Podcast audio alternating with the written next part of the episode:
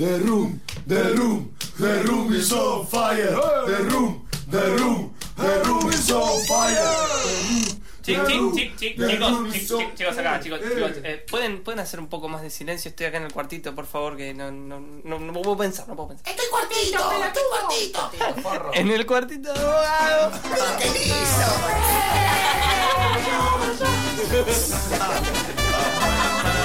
Chao. The Little Room of Bogado. Después de comer se presentó Sandes a caballo. Lindo venía, recto sobre la montura, como quien reconoce de lejos y con satisfacción una fila cabeceadora de indios con manos en nudo y lengua cortada, arrastrando desde el sur un largo enchastre de sangre, sangre aguachenta sobre el ripio del camino, manchas negras por la coagulación y falta de agua, manchones, manchitas, chorros groseros sobre el dedo gordo del pie de algún indio espolvoreado. Pero no, no entraba en eso verdaderamente su atención. Tal grupejo maloquero y maloliente poco podría haber sido para Sandes más que fantasía de sobremesa. Miraba más bien aquella crispación propia de la geografía de San Juan, un recorte rústico de ángulos pétreos contradictorios que sube, sube y sube y baja y sube y sigue subiendo por escalones chuecos sostenidos en el suspenso de un colapso que, aunque inminente, nunca sobreviene y con crujidos de sub y bajeo se internan en Crucianasia, van allende territorios esquivos y andinos.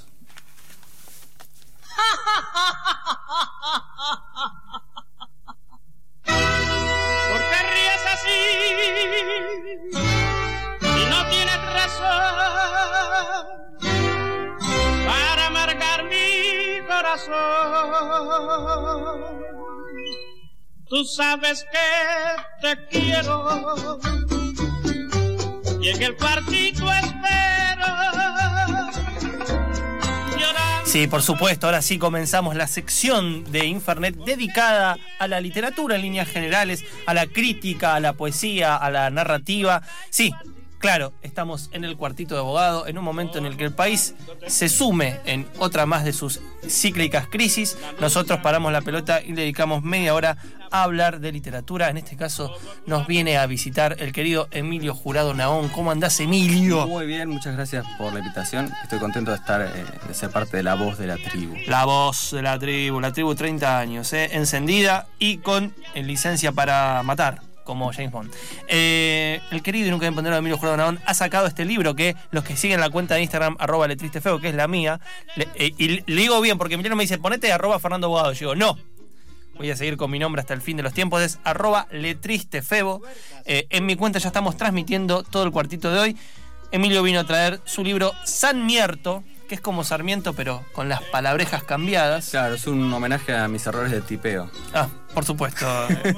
Eh, aparte, ¿sabes que nunca tuve ese error de tipeo? Pero después me puse a pensar, es como recontra probable, porque aparte Sí. tenemos otro prócer de nuestra eh, historia liberal, es San Martín. Yo le digo Sarmantín Claro. muchas veces. Mirá Creo que es dislexia. sí. No, eh, o también es poesía, porque Eh, sí. precisamente lo que caracteriza a este texto es que es algo que, como todo buen eh, libro, no se sabe muy bien a qué género pertenece, está a medio camino entre la poesía, a medio camino entre la narrativa, pasan cosas, hay veces que uno no sabe bien qué pasa, y es todo como una nube de palabras que te va envolviendo. Una cosa, Emilio, que en este libro, San Mierto, eh, me recuerda muchísimo al gesto, al tono de eh, la escritura lamborghiniana, ¿no? Que me parece que vos escribís totalmente y sin ningún tipo de tapujo.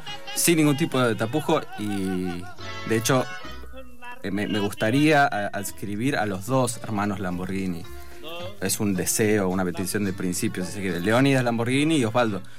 Hay un capítulo que es el primero que se llama eh, Visita al Calabozo y cuando yo lo escribía estaba conscientemente pensando en el Fjord de Sí. Osvaldo Lamborghini porque me, es un texto que me copa mucho y siempre vuelvo a leerlo y por ahí en el tono, en el fraseo, no, no, no necesariamente tiene mucho que ver, pero sí a mí me- yo estaba pensando en eso cuando lo escribía.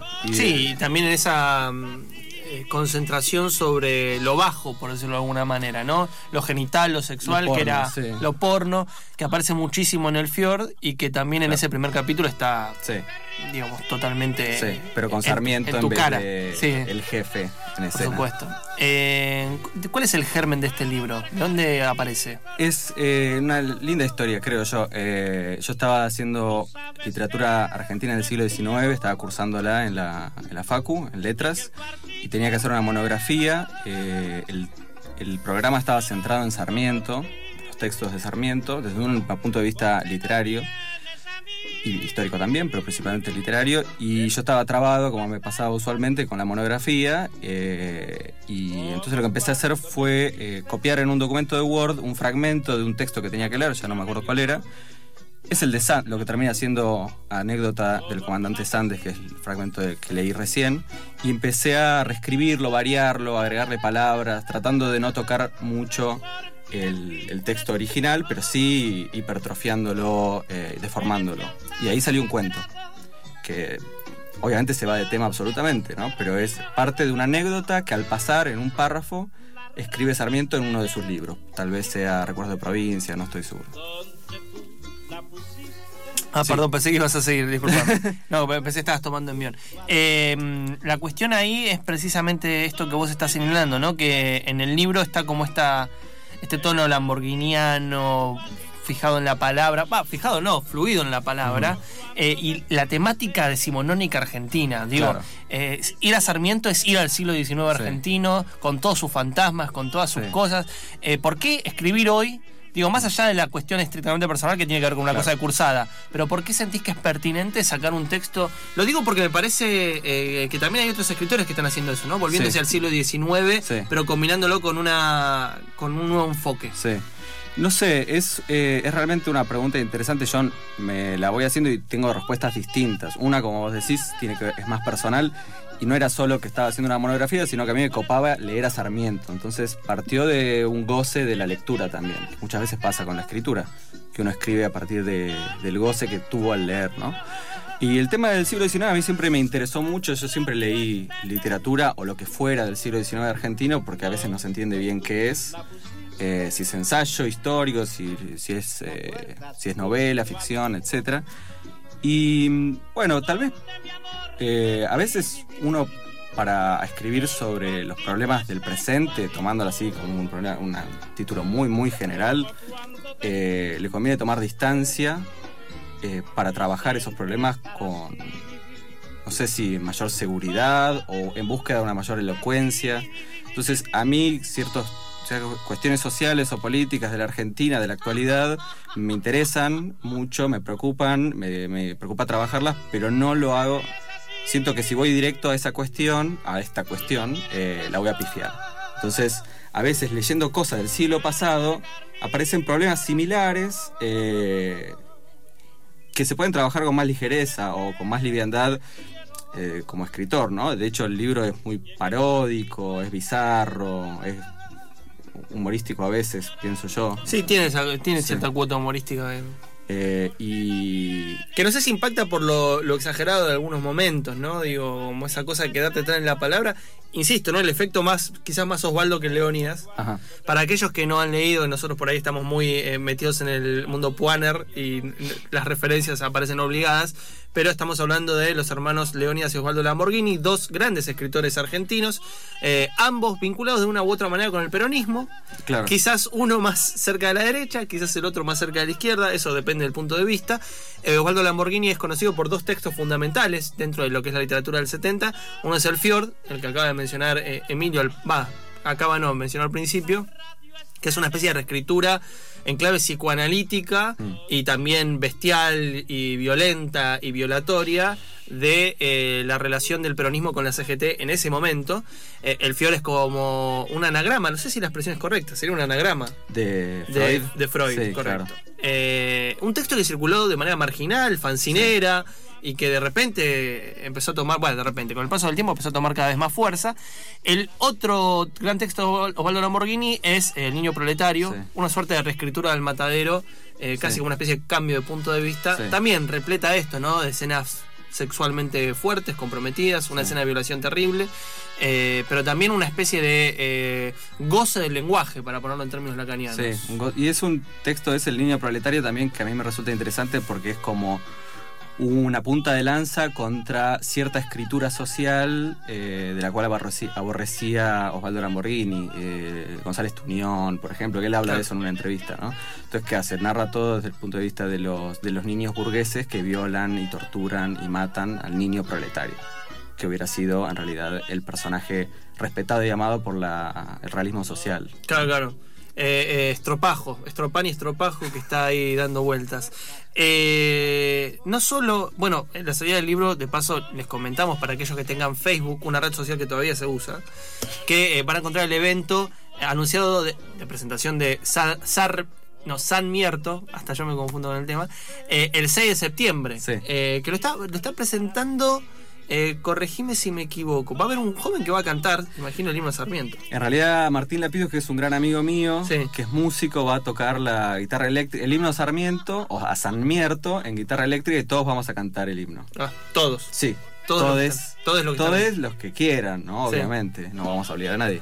Y Jimena Yere, una gran escritora eh, que, mm, que publicó una antología de la literatura argentina. Sí, me la han recomendado muchísimo Es por buena. Paradiso.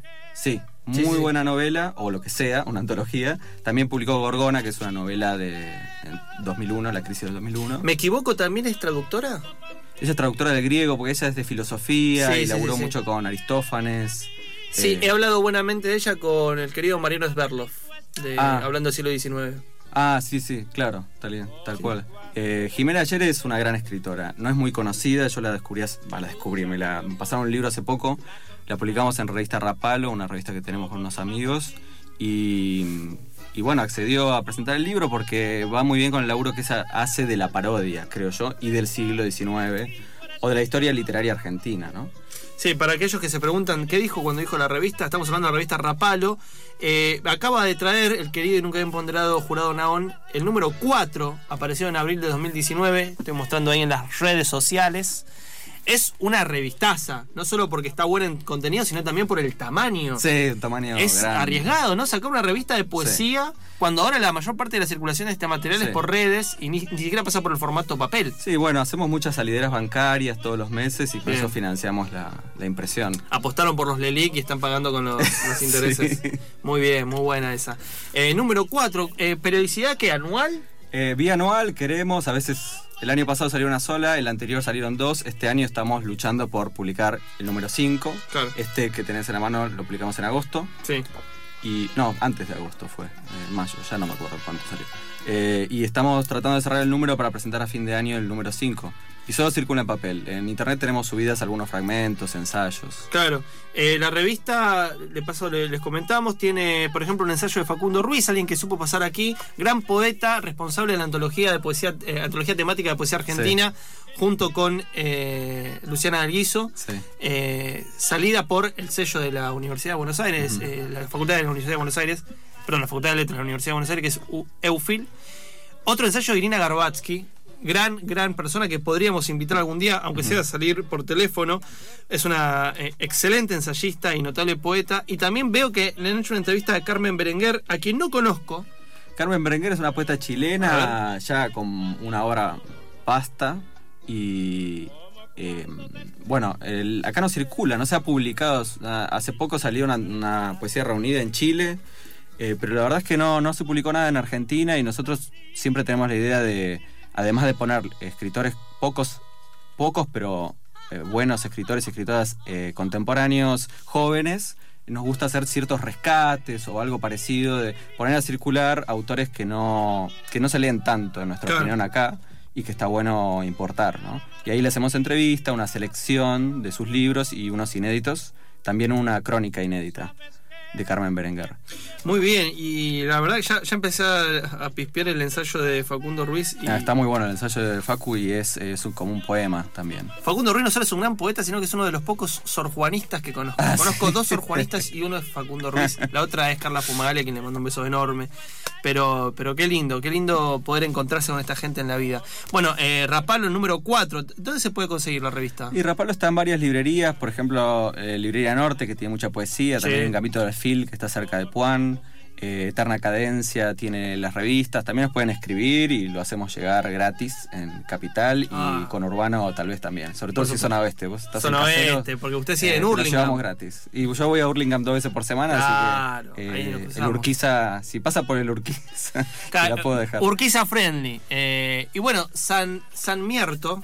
Perdón, tardo tanto en cosas porque. Está bien. A mí me gustaría que de repente todos nos confundamos con cómo se pronuncia ese apellido. Eh, no saber si es Sarmiento o Samierto. Tu sueño mejor. Sí. Eh, en San Mierto, que es de la editorial Leteo de la colección Vita Nuova. Ahí Sí. corrijo lo que dije antes.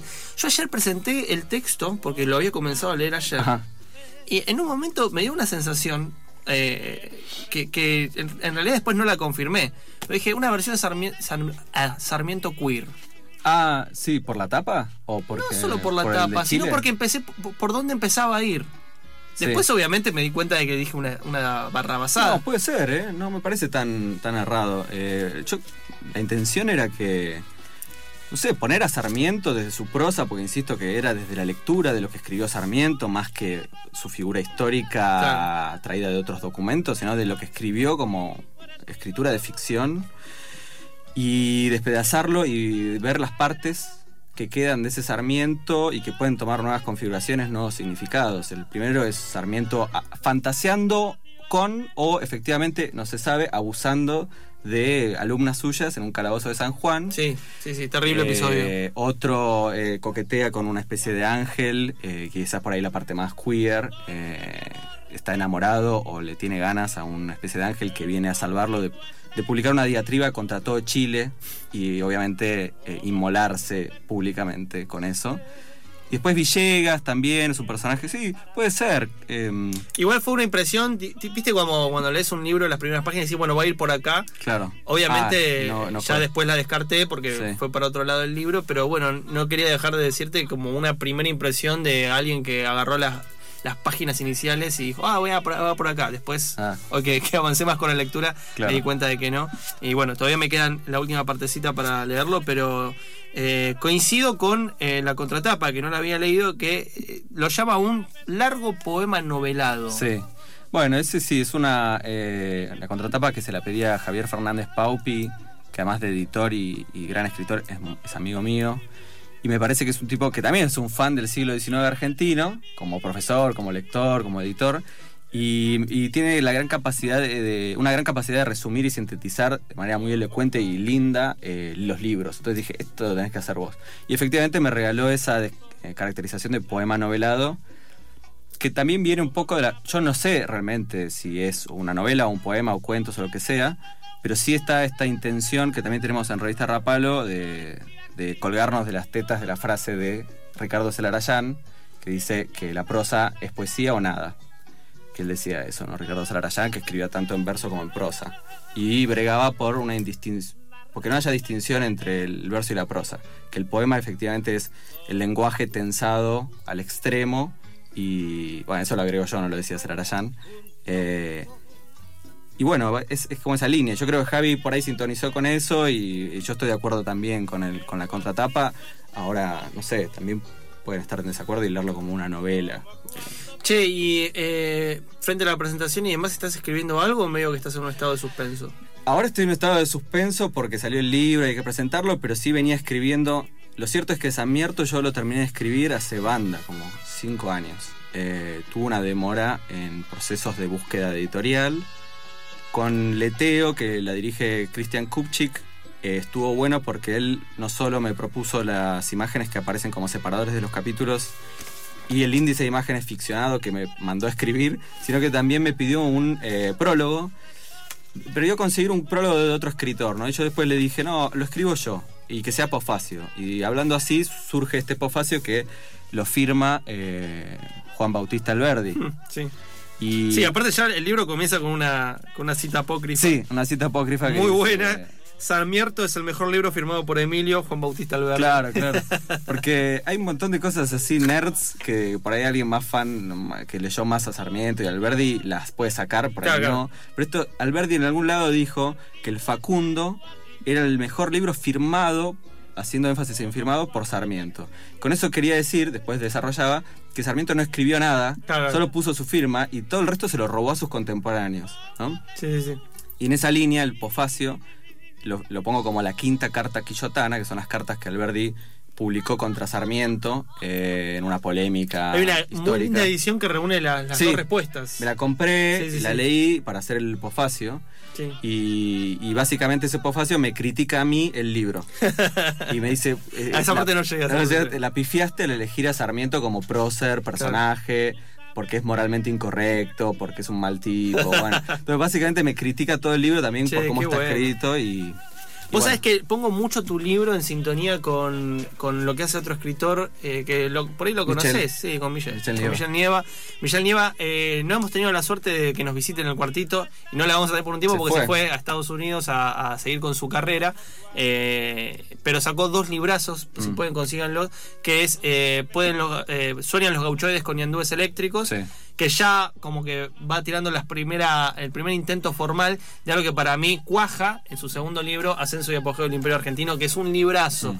Consíganlo los dos editados por Santiago Arcos y yo les diría que sumen eh, San, San Mierto a la, a la serie. Al paquete. Es más, eh, ya estoy armando un, un artículo de esto, así que por apúrense porque yo ya Claro. llego a casa y me pongo a escribir. Sí, Eh, en el primer libro de Michel Nieva hay un Sarmiento zombie. Claro, un Sarmiento Zombie, correcto, correcto. Eh, el segundo es un imperio argentino intergaláctico Claro. con eh, Sí. Ronep como emperador que viene que, que está en Júpiter creo y quiere venir a- al imperio argentino y volver a, a conquistarlo y después viene San Mierto con las cartas quillotanas de, de Alberdi y un, un Sarmiento un San Mierto atravesado por lo lamborghiniano, lo poético y también eh, el esparpajo del goce.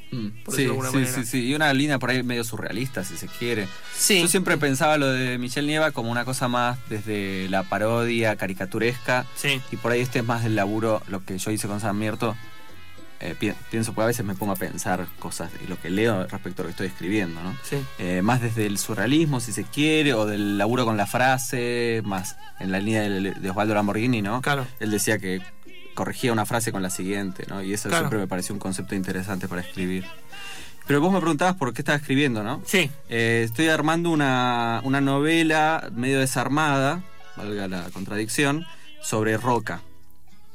Ah, no parás. No, tengo algo con los próceres. Está bien, está bien, está bien. Y Roca incluso es mucho más personal, porque parte de mi familia viene de la familia Roca. Claro. Entonces ahí es como una, es una novela histórica familiar, eh, pero es bastante larga y voy avanzando por capítulos que son de distinto estilo, distinta propuesta, distintos personajes y tiempos históricos. O siglo XIX, actualidad. Con tranquilidad, tipo sin ningún sí, apuro. sin ningún apuro. Qué bueno, qué lindo que eso.